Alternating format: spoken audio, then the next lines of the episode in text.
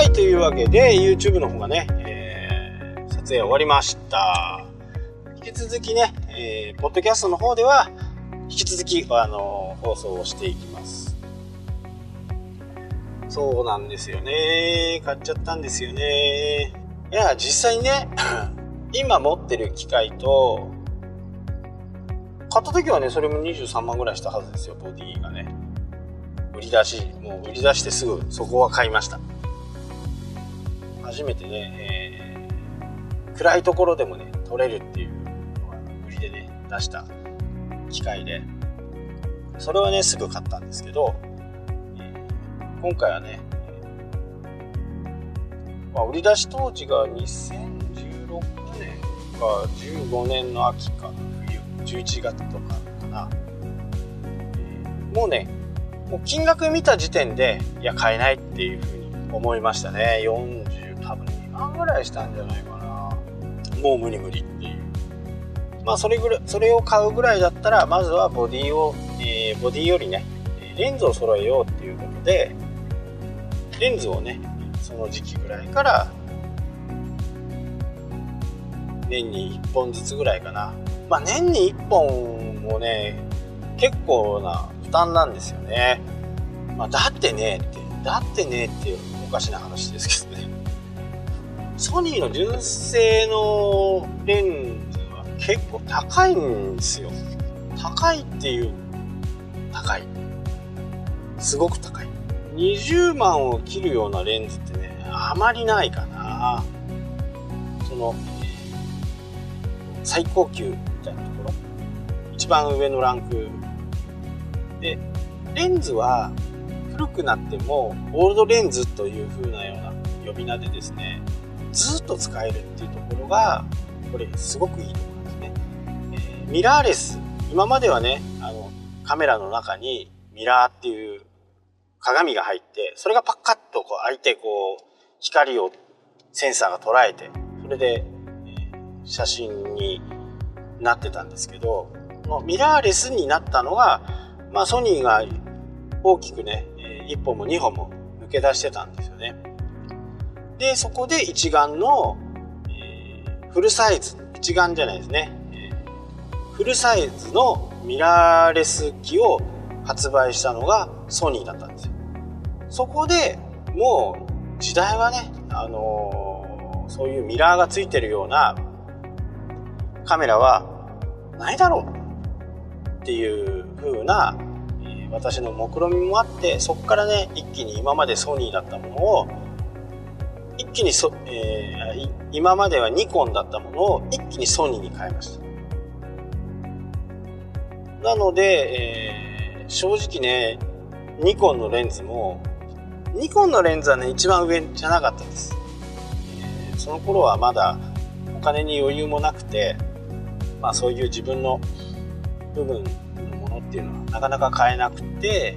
ランク的にはね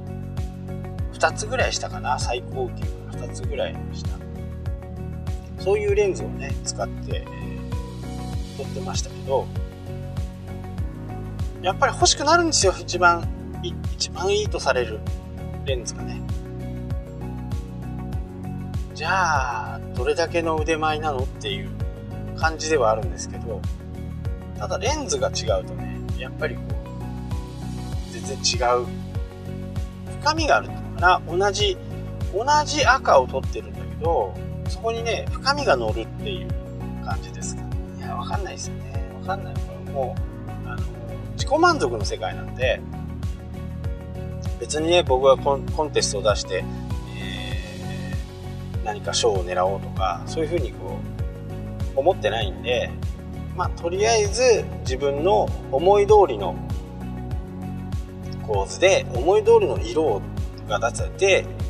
思った通りにね写真にしたいっていう。まあそのためにはある程度支出も仕方がないということですね。なので、えー、多分ねカメラに興味のない方からするとうんそんな金額出さないと、え買えないのとか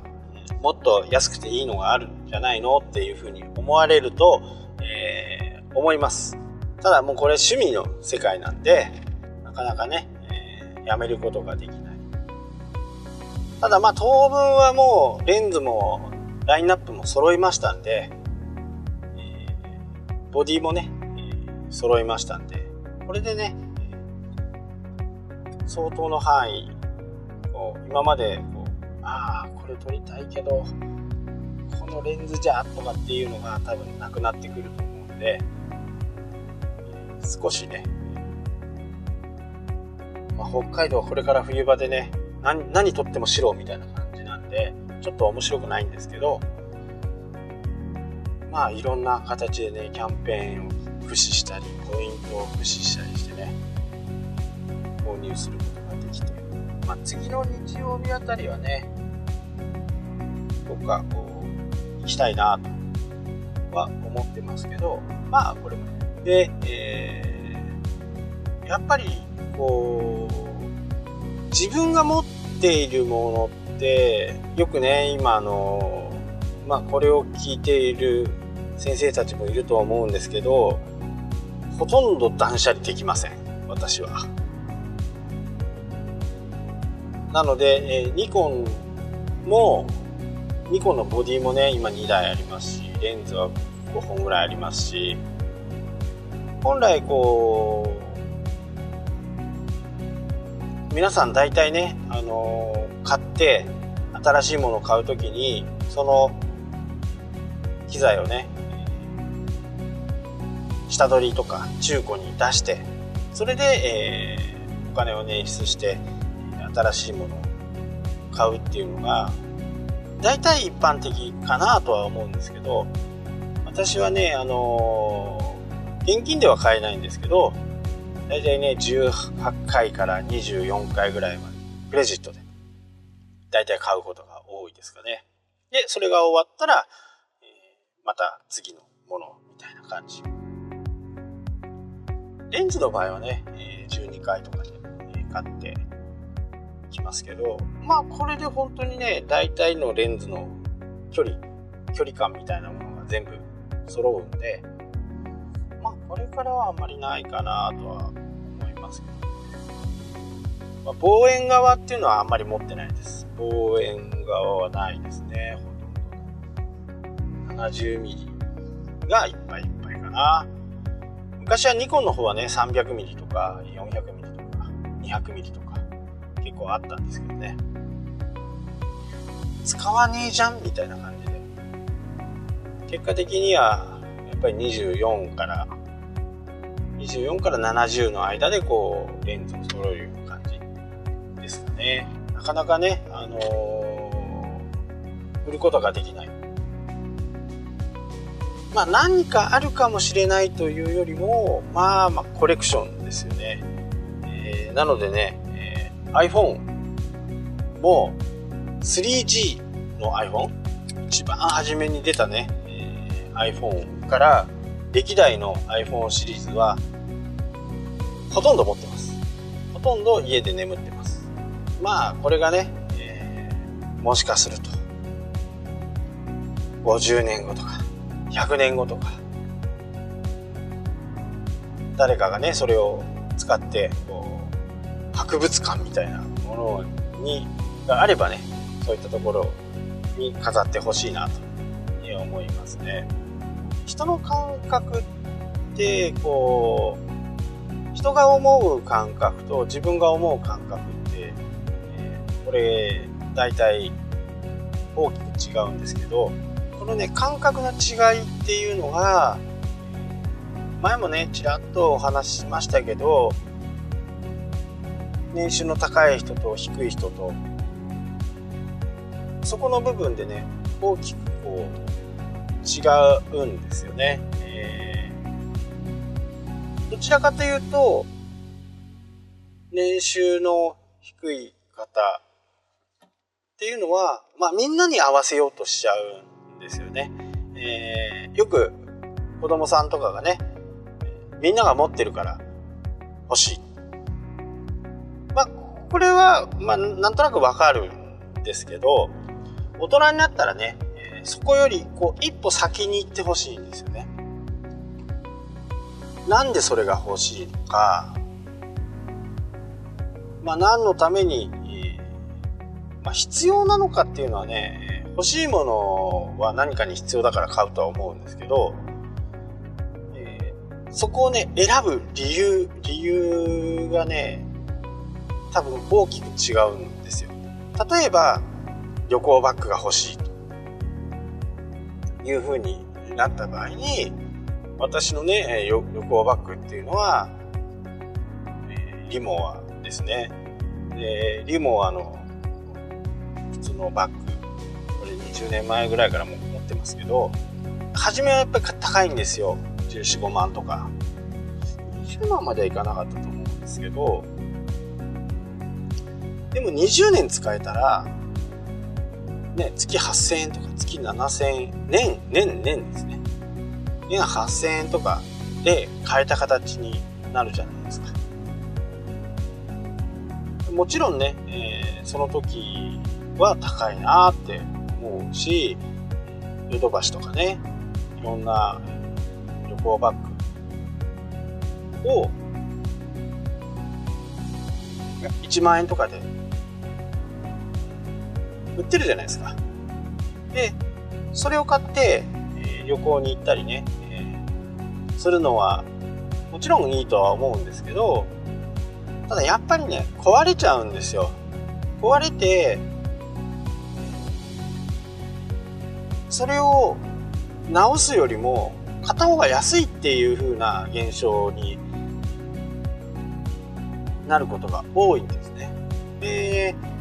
この間、リモアの大きなね、スーツケースの方が、えー、取っ手が壊れて、えー、リモアの方に修理依頼を出して、まあ修理も高いんですけどね、修理も高いんだけど、やっぱりね、あのー、お店の方もね、いや、長く使ってくれてありがとうございますみたいなことを言われて、なんかね、そこにこう、これ買ってよかったなとかっていう風な思いがね、すごくありましたね。これと同じような原理で、高級住宅街にはですね、あまり家具とか、そういうカラー、カラーボックスなんかは、ゴミとしてね、やっぱりあんまり出さない、出ないらしいんですよね。でも、ちょっとこう、郊外っていうかな、人がいっぱいいるような団地とか、そういうところにはね、あの、某北海道の会社のね、カラーボックスとかが結構落ちてるらしいんですよ。まあ、これ実際に私が見たことじゃないんで人から聞いた話でね申し訳ないんですけどまあ高級住宅街に住んでる人たちっていうのは、まあ、そもそも高いものを買うやっぱり傾向があるんでそういうところはねアフターも、まあ、大塚家具さんとか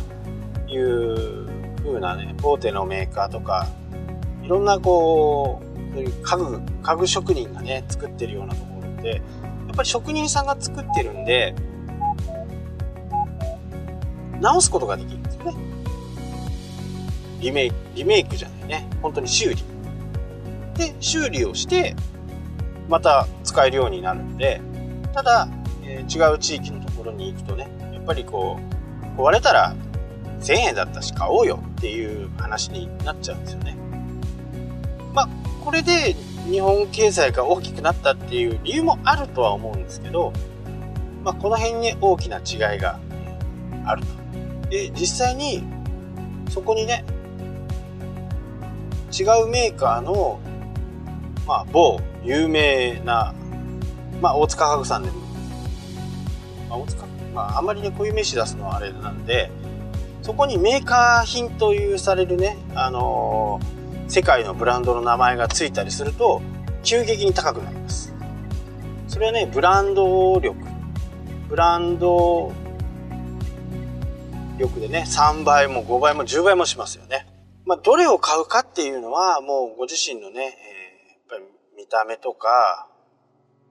いろんなものがあると思うんですけどその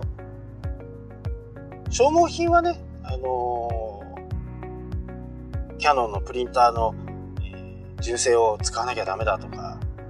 いうのもあるかもしれないんですけどやっぱり消耗品ってどうしてもなくなっていくものなんでずっとこう持っているもの、まあ、身につけているものとか持っているもの履くもの着るもの、まあ、そういったものはねある程度こうしっかりした生地がしっかりしたものをね、購入するとか、まあ、時代がそういう風に少しずつこう流れてきてま。だ所得はね、あのー、そんなにこう上がってはきてない。全体の所得としては上がってはきてないんですけど、使える部分が少なくても、そういう選べるね、状況にはあるんで、他を我慢してもいいものを買おうとかっていう傾向があるんでね、ぜひともそういうのを例えばちっちゃなタオルとか、ハンドタオルとか、そういったものでもね、全然、あの、やっぱりいいもの違うんで、一回こう、味わってみてはいかがかなと思います。いいものにはやっぱりいいものの感覚っていうのがあるんで、まあ、ぜひね、どこか、高級ハンズとか行った時にでもね、手に取ってみてはいかがかなと思います。はい、今日はいろいろ長くなりましたが、YouTube から、ポッドキャストというね、新たなこう流れをちょっと作ってみたんで、この状況を見てね、どうなるか、実験も兼ねてやってみました。はい、今日もありがとうございました。ありがとうございます。